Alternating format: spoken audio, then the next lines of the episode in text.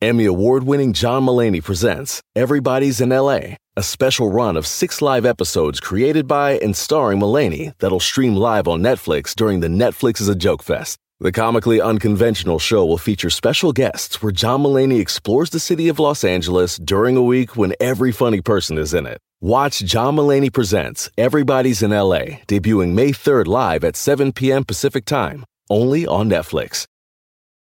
Algunos les gusta hacer limpieza profunda cada sábado por la mañana. Yo prefiero hacer un poquito cada día y mantener las cosas frescas con Lysol. Las toallas desinfectantes Brand New Day de Lysol hacen súper conveniente limpiar superficies como controles remotos, tabletas, celulares y más, eliminando el 99.9% de virus y bacterias, con una fragancia que lleva tus sentidos a un paraíso tropical. No solo limpies, limpia con Lysol. Porque sabemos que te asusta, pero te gusta. Bienvenido al Jueves de Misterio con Don Jeto al aire. Historias perturbadoras. Se solicita discreción.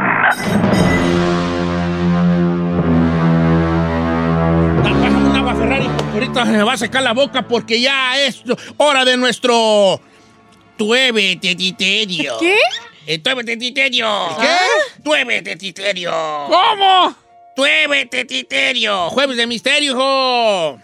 Oiga, tengo uno, uno nuevo, está bien perrón. Ay, no. Jueves de misterio de qué? ¿Del elevador o qué? Sí, de No. 50 pisos. Ay, no, Vete al está bien. 48. Baja hasta Londres.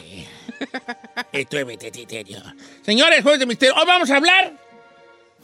Hoy vamos a hablar ¿De qué? Otra vez que llame la gente por quinta No, vez. no, avistamientos, no, no. avistamientos ovni, señores. Apágame la lucha, Boy, por favor. Apágame la... Apágame, Pa' que hagas algo. Ay, me acababa. Anda, apague la luz, ándele. Sirva para algo. ¡Ay! Ay, Señores, hace unos días, hace unos días, no sé si supieron, si no saben, se los digo. Hubo una luz que iluminó Guanajuato. Hay videos en las redes sociales donde de esta luz desconcertante, o sea que sacó mucho de onda a, a- a los habitantes de Guanajuato. Regis- quedado, quedado registrado esta- estos en videos e imágenes que se difundieron en redes sociales. Mm. Se dio a conocer esta misteriosa luz que un vato, un vato que la captó. ¿Qué era esa luz? Oh, iluminó la ciudad de León, Guanajuato. Se observa en los videos como una luz de color azul empieza a destellar en medio del cielo y volverse más intensa, más, más, más intensa. Se, se observa las casas de lo que parece ser un fraccionamiento allí y donde estaba la persona que logró captar este momento asomándose por la ventana. Entonces empezaron a circular en, en ahí en León, Guanajuato, pues varias este, historias, ¿no? Sobre... Teorías, eh, pues. Teorías sobre que posiblemente era una... Un avistamiento ovni o algo así. Entonces, hablando de estas situaciones, recuerdo yo una historia, porque vamos a hablar de ovnis, hoy vamos a hablar de ovnis. Recuerdo yo una historia, una historia ranchera, muy ranchera, sobre un encuentro con seres de otro, pues aparentemente de otro, de otra galaxia o otros visitantes. ¿Ha tenido usted avistamientos del fenómeno ovni? Del primero, segundo, tercer tipo. Vamos a hablar de eso. Que esta luz, que si fue un transformador que tronó allá para Michoacán, que si fue tal o cual cosa, esta extraña luz, como quiera que sea, siempre estos tipos de fenómenos, de fe- no, fenómenos, dije, ¿verdad? De fenómenos, vuel- vuelve a traer a nuestra mente estas historias sobre vida en otros planetas. Y recuerdo yo esta historia de, un- de una persona donde él y su hijo, de ahí cerca del rancho donde nosotros somos, él y su hijo vieron unos visitantes de otro planeta. Y hoy se las voy a contar. Vamos a abrir las líneas telefónicas que la gente nos cuente sus historias eh, ovnis, del fenómeno ovni. 818-520-1055 o el 1866-446-6653. Ay, no, a mí me daría miedo eso, Don Cheto. Ahí cerca de donde vivo yo, tenía yo un conocido mío, conocido, conocido, muy conocido mío, muy cercano a mí. Y él tenía un hijo que era de mi edad, ese señor tenía un hijo de mi camada. Todavía vive por aquí en Estados Unidos, él tengo mucha Ah, ¿todavía vive? Todavía vive, él también ya señor de mi edad. El señor no, el hijo, el, que, el del avistamiento este que les platico. Entonces un día platicaba él. Él tenía vacas, él tenía vacas, tenía ganado en su casa, tenía una casita, una casita de dos, dos cuartos grande, y se daba un fogón afuera y todo, y tenía un corralón, un corral grande de vacas, no sé, tendría algunas, yo creo que entre 15 y 25 más o menos cabezas de vaca tenía el señor, yo lo conocí, la historia que les cuento es una historia re- real en el sentido de que a mí me la platicó el señor y que yo conozco al señor, bueno, conozco al señor y conozco al hijo. Entonces, confiable, pues. es confiable hasta cierto punto porque a mí se me hace que es una, una cosa verídica porque el señor era un señor de mucho respeto, eh, que no era un señor de payaso de ninguna está manera y que el hijo de él, que era de mi camada, me dijo que era cierto, ¿no? Me Ok. dijo, sí, sí, hijo, es cierto. Y resulta que es un día, una noche, era gente del pueblo, gente que vivía con la escopeta al lado porque le podían robar los, los cuatreros, podían robarle sus vacas en cualquier momento. Y ya se habían visto dos que tres vacas perdidas por ahí, por los alrededores. y, re- y hasta decíamos uno, no, que son de otro rancho, ¿vale? Que vienen en la noche y se roban el ganado y se la venden a los carniceros para que luego, luego, luego maten el ganado. Y se hablaba que había esta red en estos ranchos circunvecinos allí de Zamora, Michoacán pues de cuatreros que iban a un rancho y se robaban una vaca o dos. Tampoco eran cuatreros que se robaban todo el ganado, se robaban una vaca o dos. Y esa vaca, de cuenta, se la robaban en San Juan y se la vendían a, a- a otro rancho que estaba más lejos, a un carnicero de otro rancho lejos, para que no, la vaca No se dieran cuenta, No se pues. dieran cuenta. Ajá. y resulta que el señor cuidando su ganado, una noche, ya muy entrada la, la- la noche, probablemente la madrugada, empezó a escuchar unos, en unos mugidos de las vacas allá en el corral. Mm, mm. Empezó a escuchar. Entonces la esposa fue la que escuchó, porque la esposa tiene el, tenía el sentido más agudo, las mujeres tienen un sentido del, oído más agudo, y le dice, oyes, las vacas, las vacas, curiosamente los perros no ladraron. Entonces él se levanta, se levanta, él tenía dos hermanas y él era el único hombre. Y le dice a su hijo, vente, vente, te- agárrate la escopeta. El señor agarró la de él, la retocarga de él y el muchachillo agarró la escopeta a salir a enfrentar a los, a los robavacas, ¿verdad? Entonces dicen que salen ellos, con, el señor sale con una batería y, y entonces sale y empieza a aventar la luz, la luz abajo primero en las patas de los animales, a ver si miraba pies humanos, ¿no? Y empieza a aventar la luz con la batería y le dice a su hijo, agáchate, agáchate, agáchate, pero pon cuidado.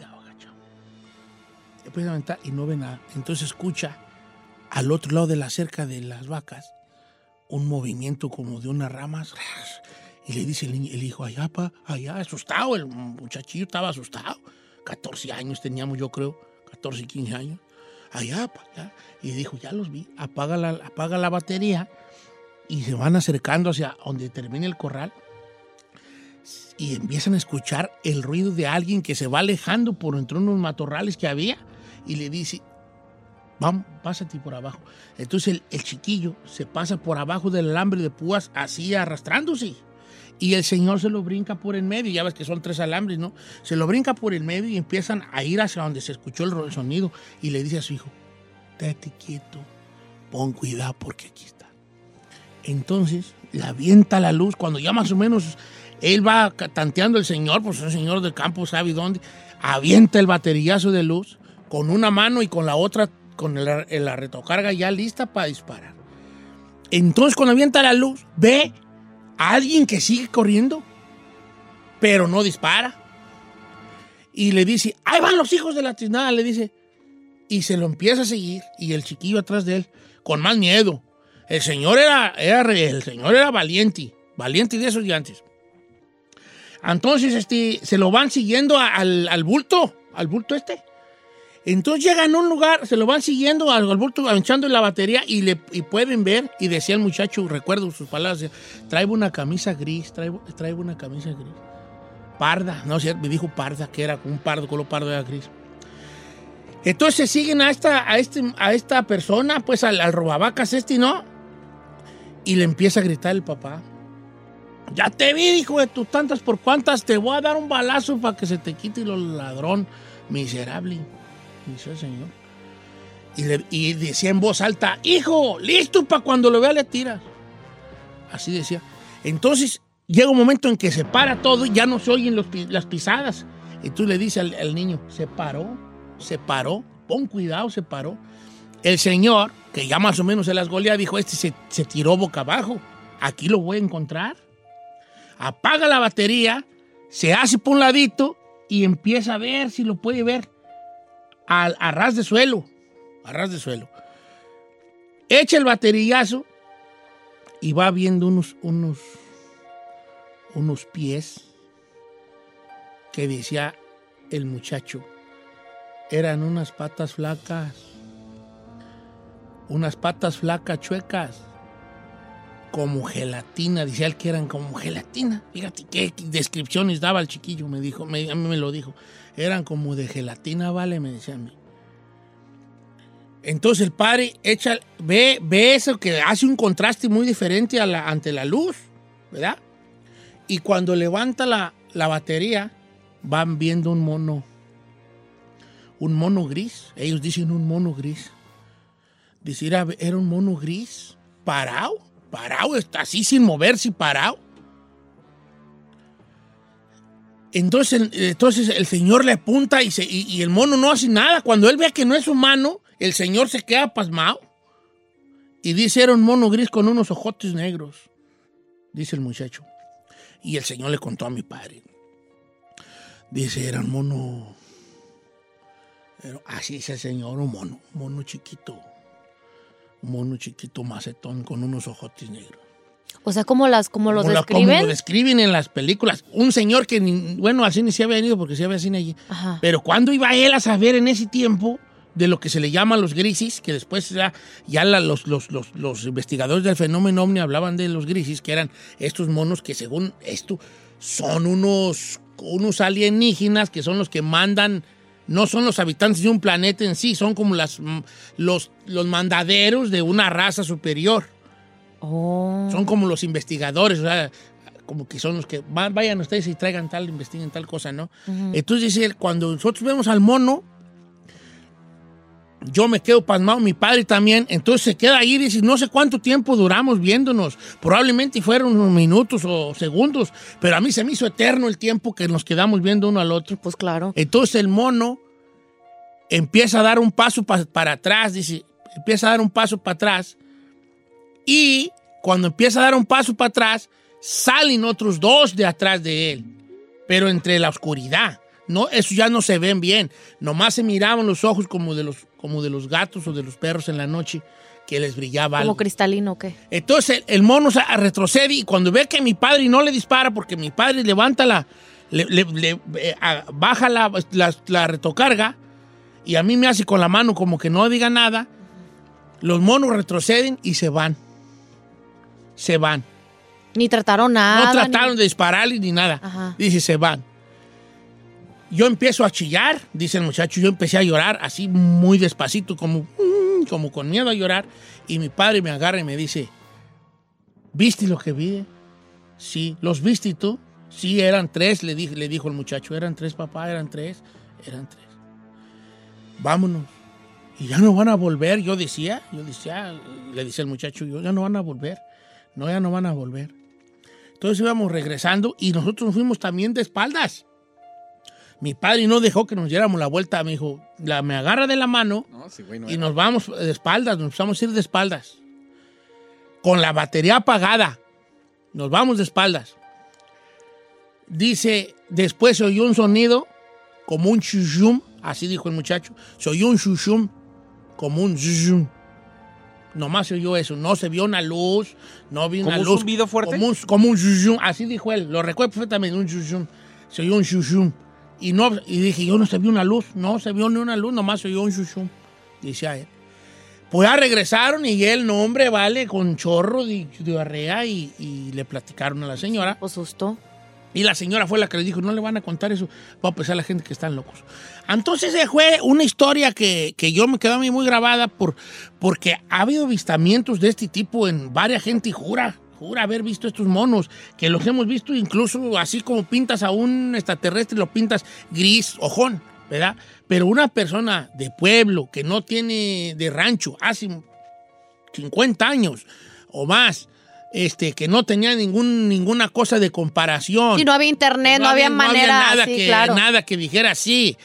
Eh, después ya mucho tiempo salió una revista que se llamaba Semanario Duda, no sé si alguna gente, no creo que lo recuerden, están, están muy jóvenes, pero había un semanario que se llamaba Duda, que era, un era una revistita color sepia, aunque ya pues llegó a ser a color, pero era una revistita sepia, en blanco y negro, que era, este, que trataba de cosas eh, paranormales, ¿no? Especialmente las extraterrestres. Y se hizo muy popular, ¿no? Y ahí cuando ellos, algún momento en una revistita de estas que vendían, de la duda, eh, compararon su, su visión con, unos con unos dibujos que en algún momento tenía la revista, en alguna, alguna de, los, de los números, eh, sobre esto que luego ya se supo que se llamaban los grises, ¿no? Entonces, estos avistamientos, cuando, cuando suceden a una persona, uno le da por la duda, ¿no? Dice, ah, no, es que está loco, no, fulano está, Ah, está loco, anda a pedo. Este, sí, pero ¿qué pasa cuando no hay un punto de comparación? O sea, si ahorita yo veo una luz en el cielo, por ejemplo, la que vieron la gente de Guanajuato, obviamente hay mucha referencia, luces en el cielo, desconocidas, destellos, eh, tal película, tal foto, tal esto. Pero en esos tiempos que no había nada, hace 60 años, 70 años, ¿qué era esa cosa? No tenías un punto comparativo para inventarte una cosa de esta magnitud. En el rancho había otra, se las platico rápido. Y esta sí con mucha duda. Esto sí sucedió en mi pueblo. Uno de los. Había un un señor borrachito ahí en el rancho que se la pasaba cantando cuando se empedaba. Andaba por todo el rancho, cante y cante. Solo el rancho escueto, todo el mundo dormido y él. Ah, se oía en la noche. Yo recuerdo, hasta me daba cierta tranquilidad a mí, fíjate, escuchar que en la, que en la calle andaba alguien, ¿no? Entonces, este señor, en una de sus borracheras, o más bien una de sus crudas, no- nos contaba a nosotros, también chicos, que él vio una luz gigante en las parcelas. Decía, yo iba caminando para mi casa, él vivía ya como rumbo a las parcelas, y que voy viendo una luz grandota que empezó, y él decía, empezó a alumbrar. Haz de cuenta todo esto, todo esto, todo esto. Y él decía, de la, par- de, de la casa de fulano a la parcela de sutano, dice el señor. Empezó así a alumbrar todo y yo volteé para arriba y era una lucesota que no podía yo mirarla como un sol, pero de día, decía él, un sol de día, dice el señor. Y yo me acuerdo que traté de verla y me encandiló tanto. Y luego la luz se fue haciendo chica, chica, chica, hasta que se perdió. Obviamente el señor cuenta esto y ¿qué es lo primero que te en la mente? Anda pedo, está borracho, Claro. ¿qué vas a ver? Pero por otro lado, ¿por qué inventarse una historia de este tipo cuando no hay una referencia sobre Claro. lo que es el misterio del universo o el misterio de los extraterrestres? Te puedes inventar una de que no, que me siguió una mujer y que tenía la cara del diablo o que vio un fantasma o una, una sombra o un bulto que se movía o, o una carreta con, con, con un caballo que aventaba lumbre por los ojos. Tantas eh, anécdotas, historias que hay en los ranchos, ¿verdad?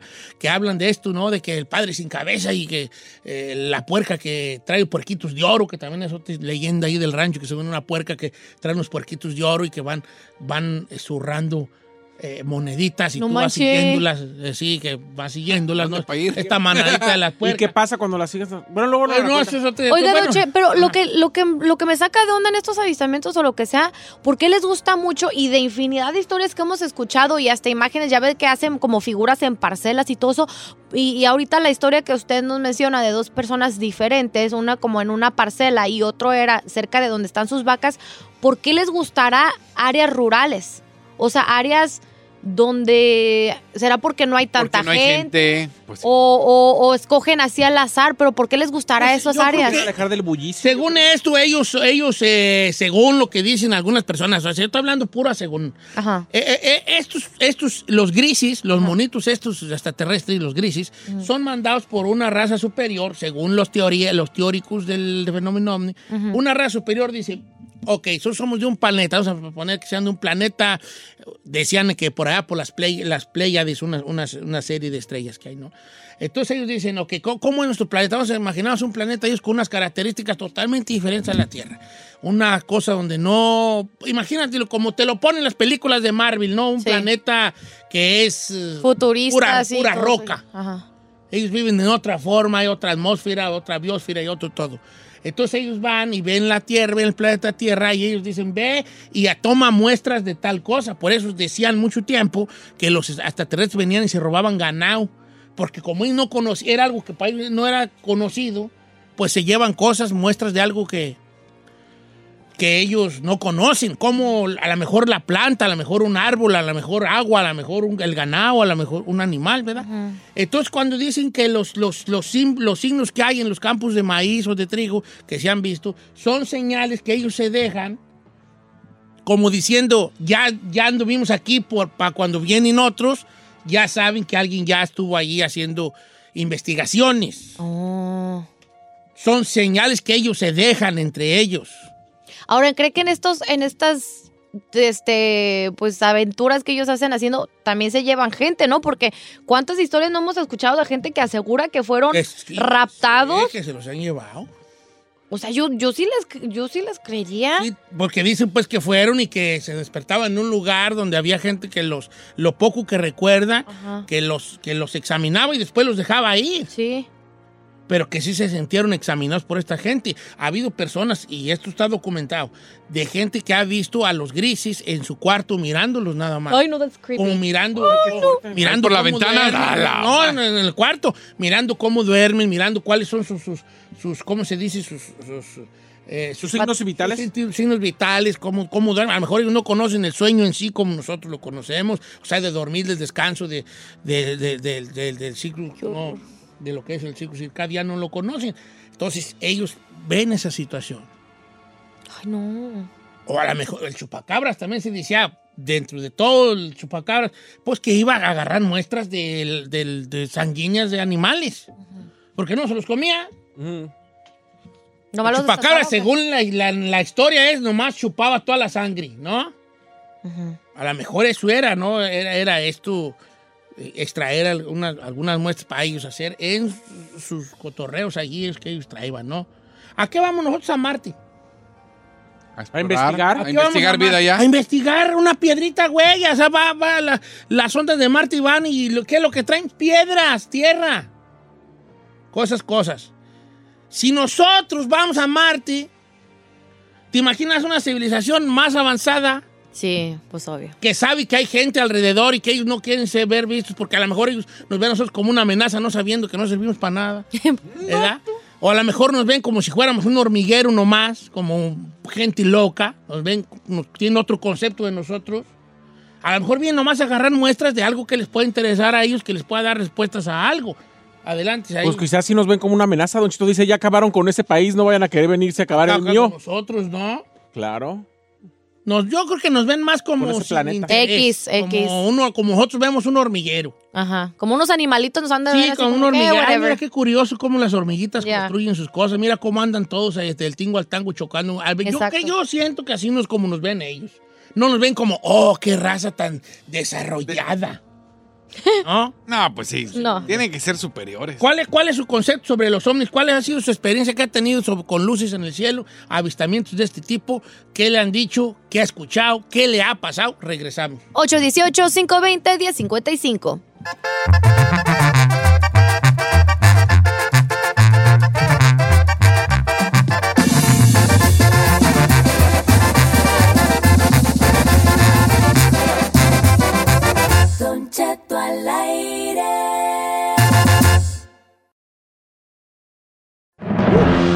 Fíjate que nunca pensé que la gente fuera a, a- a hablarnos de sobre, sobre este tema en, este, en el sentido de lo que hablaba de, de lo de los, de los, de los avistamientos de cerca. No, eh, voy a leer un, un comentario, luego voy a las líneas telefónicas para la gente que nos acaba de sintonizar, estamos hablando de avistamientos ovnis, y dice por acá, Don Cheto, no diga mi nombre, me da, me- porque me da vergüenza ya que nadie me lo cree. Pero miren, a mí me han visitado personas, me he despertado y he visto a los pies de mi cama dos veces a cinco personas, Oh, una vez no. dos y una vez tres. Ay, qué miedo. Entonces una de, una de ellas, yo sentía mucha paz cuando, un- cuando estaban ahí, no, me, no sentía miedo. De hecho, yo me volvía a dormir. Pero en una de esas, la primera vez, había una voz como era femenina, aunque todos se miraban igual, ni hombre ni mujer. Y me dijo, no, no tengas miedo, me llamo Afelia. Afelia, dijo. Afelia. Recuerdo perfectamente su nombre. Me dijo de dónde venían, aunque eso sí no lo recuerdo. Pero no me asusto. Se siente una paz cuando te visitan esas, esas gentes. Fíjate, fíjate. Pero sí, y, y los describe como lo dicen en las películas Ah, o no le ¿cómo dijo. ¿Podrá- ¿No podrá ser un sueño? ¿O en qué Dice, momento él, Tres hembras y dos hombres él guapos. supo que entendió que es realidad? No, bueno, pues le pregunto. Él, él dice que él lo, él lo- él lo re- dice que es como un sueño, Ajá. pero no es sueño. O sea, él se sabe despierto. Como que él se, como que él, como que te pasa despierto, pero luego dice, a lo mejor lo soñé, ¿verdad? Es muy probable que lo sueñe. Pues, pues le pregunto a ver cómo se miraban, a ver cómo iban vestidos. Sí, pregúntele. Oiga, me dice acá Sandra Martínez, dice que ella vive en Roswell, Nuevo México, y que acaba de pasar el UFO Fest. O sea, tiene festivales. ¿En Nuevo México? No. sí, en Nuevo sí, México. claro, dice, aquí hay un museo dedicado a todo lo que es el fenómeno ovni, ya que según la historia aquí cayó uno en Sí, sí, sí, 1947. el- el- y luego llegó el Saludos a Sandra. Se lo llevó y... Y lo estudiaron y, todo el rollo. pues de ahí sacaron toda la tecnología. Pero ¿por qué no nos dicen, Don Cheto? Yo pienso que es mejor que sea no así. estamos, No sé si estamos preparados hombre, si como- con la sí. pandemia, güey, andamos locos. Yo lo- Ahora a decirnos que... Yo lo único que estoy de acuerdo aquí con um, su amigo, bueno, para nada, digas el chino, Don Cheto, ¿Perdón? es que estamos en, el- estamos en 2021, donde todo mundo, su celular ya Thank es you. 4, 4K y la fregada, ya puede grabar cosas y nadie tiene videos buenos. Todos los videos que se ven de, de los ovnis, Están piratones, ¿ah? o sea, Yo están- siempre he dicho eso, ¿no? ¿Por qué nunca? O sea, agarran que sirenas y agarran que el chupacabras, pero unos videos bien piratotas siempre. Porque a lo mejor no se dejan ver ellos en la te- la te- ante la tecnología. Vamos con eh, Rocío, que ella vio en la Ciudad de México un platillo volador. Rocío, ¿cómo estamos, Rocío? Chío. Hola, muy buenos, muy buenos, Bu- días. días. ¿Cómo fue tu avistamiento? ¿Qué fue lo que viste? Bueno, mire, lo que pasa es que en ese entonces, le estoy eh, hablando aproximadamente como por el 2000, 2002, 2001. Yo iba en camino a, la escuela, este, yo vivía en ese entonces en, en, bueno, yo soy de la Ciudad de México, entonces de la parte donde yo vivía había cerros y yo venía bajando de un cerro eh, para pues poder tomar el camión y irme a la escuela. Y haz de cuenta que volteó para arriba, o sea, para la parte de arriba, venía bajando el cerro, volteó para arriba, yo al, al, al esperar el, el camión, y de un lado vi que pasó un platillo volador, y, y de ahí, o sea, me quedé así como en shock, no, no supe, no supe ni, ni cómo reaccionar en ese momento, las personas que estaban enfrente de mí también se quedaron ahí así en shock, y pasó de, haz de cuenta que pasó del lado izquierdo y ya no, ya no, ya no se apareció del lado derecho.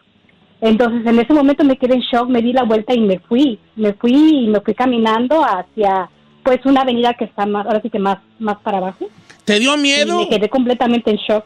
No me dio miedo porque había, era, era plena luz del día, pero eh, casi no se lo cuento a nadie porque igual, inclusive le estaba comentando a mi esposa, me dice, como que, como que la gente te da el avión como que loco. y casi, casi no lo cuento. Porque me da, me, o sea, la gente, yo créanme que soy una persona que, pues en ese entonces era sana, no usaba drogas, no nada. Me En dice mi ese hermana, momento "Es que era sana, dice. Pero ahora- Ahorita ya no me pregunte, pero en ese momento era sana. Eso, bien tirada la bola. Ay, querida, muchas gracias, Rocío. Sigue fumando, no te creas. Es que ella dijo que antes era Ah, sana amor y ya paz. Voy con Carlos de Dallas, Texas. Entonces ella vio una, eh, tuvo un avistamiento que no, aquí lo dicen que no, no lo vio nada más ella.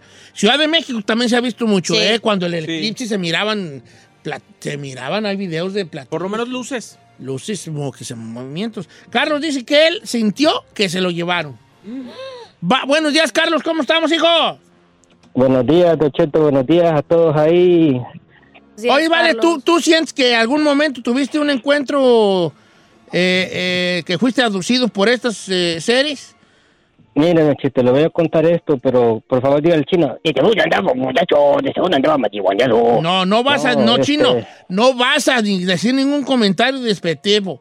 Nada de que andaba marihuano y de cuál fumas y esas tonteras, ¿eh? A ver. Adelanto, adelante. ¿Cómo fue tu experiencia, Carlos? Mire, Don Cheto, yo vivía allá en, en Miami, Florida, en Homestead. Ahí es bien desolado, son como los pantanos. Y pues un día en la noche estaba viendo las estrellas porque se me miraba muy bonito el cielo. Y como me quedé clavado en el cielo, me de cuenta que empecé a ver que las estrellas se movían a una velocidad increíble de un lado, de un punto a otro. Y me quedé como que, ¿qué es eso? Y me quedé viendo así. Y sí, cuando me quedé viendo las estrellas fijamente, se pa- pasaban así a velocidad, pero infinita. Y en una de esas digo yo, pues ya me voy a meter al cuarto porque ya era tarde. Y en lo que yo voy tratando así como que entrar a mi cuarto, a la casa, eh, me agarró una de estas criaturas verdes, pero haga de cuenta que los ojos eran negros, pero le brillaban. Y luego el cuerpo de él era verde, pero también le brillaba. Y me agarró así, y cuando él me agarró, yo sentí que como que me fui para otro lado. Y en eso estábamos como, como, en, un, como en un bosque, y atrás de unas, de unas ramas estaba su nave espacial. Entonces, cuando llegamos ahí, yo toqué así la nave y al tocarla me metí adentro de la nave. Entonces, después, cuando estaba viendo todo adentro de la nave, se mira como las películas, con los botones todos raros y todo. Y toqué así la, la, el- como el teclado.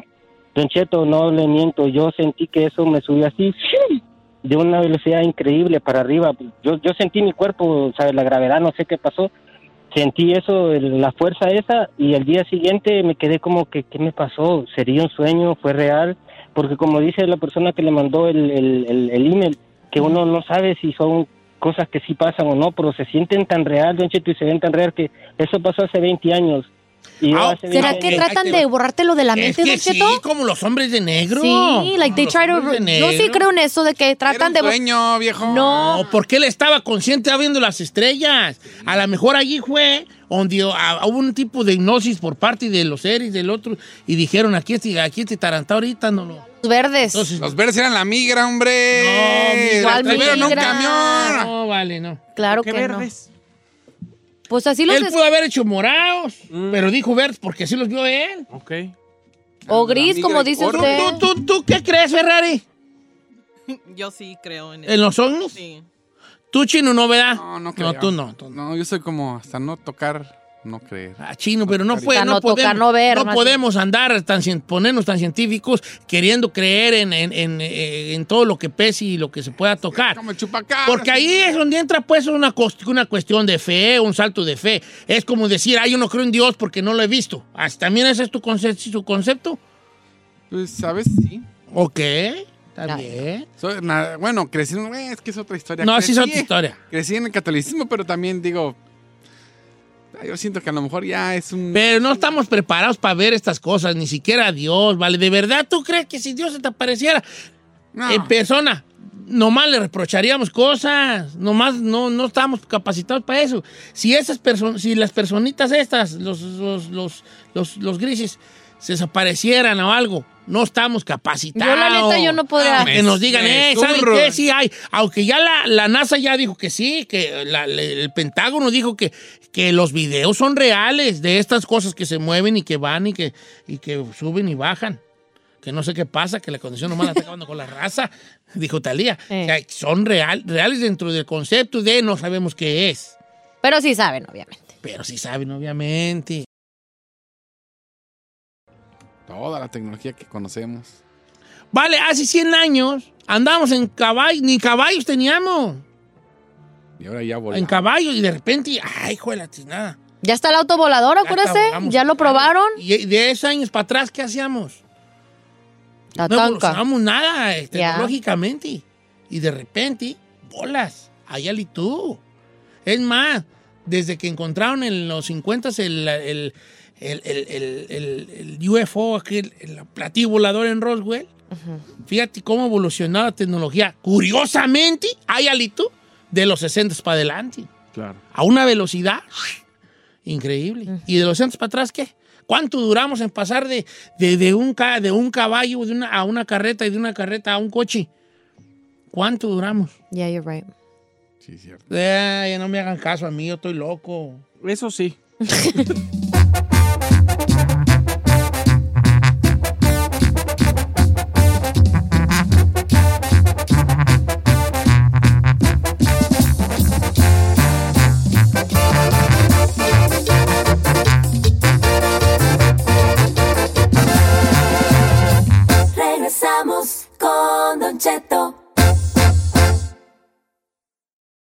Emmy award winning John Mullaney presents Everybody's in LA, a special run of six live episodes created by and starring Mullaney that'll stream live on Netflix during the Netflix is a Joke Fest. The comically unconventional show will feature special guests where John Mullaney explores the city of Los Angeles during a week when every funny person is in it. Watch John Mullaney Presents Everybody's in LA, debuting May 3rd live at 7 p.m. Pacific Time only on Netflix. Algunos les gusta hacer limpieza profunda cada sábado por la mañana. Yo prefiero hacer un poquito cada día y mantener las cosas frescas con Lysol. El limpiador desinfectante Brand New Day de Lysol limpia y elimina el 99.9% de virus y bacterias. Y puedes usarlo en superficies duras y no porosas de tu hogar con una fragancia que lleva a tus sentidos a un paraíso tropical. No solo limpies, limpia con Lysol.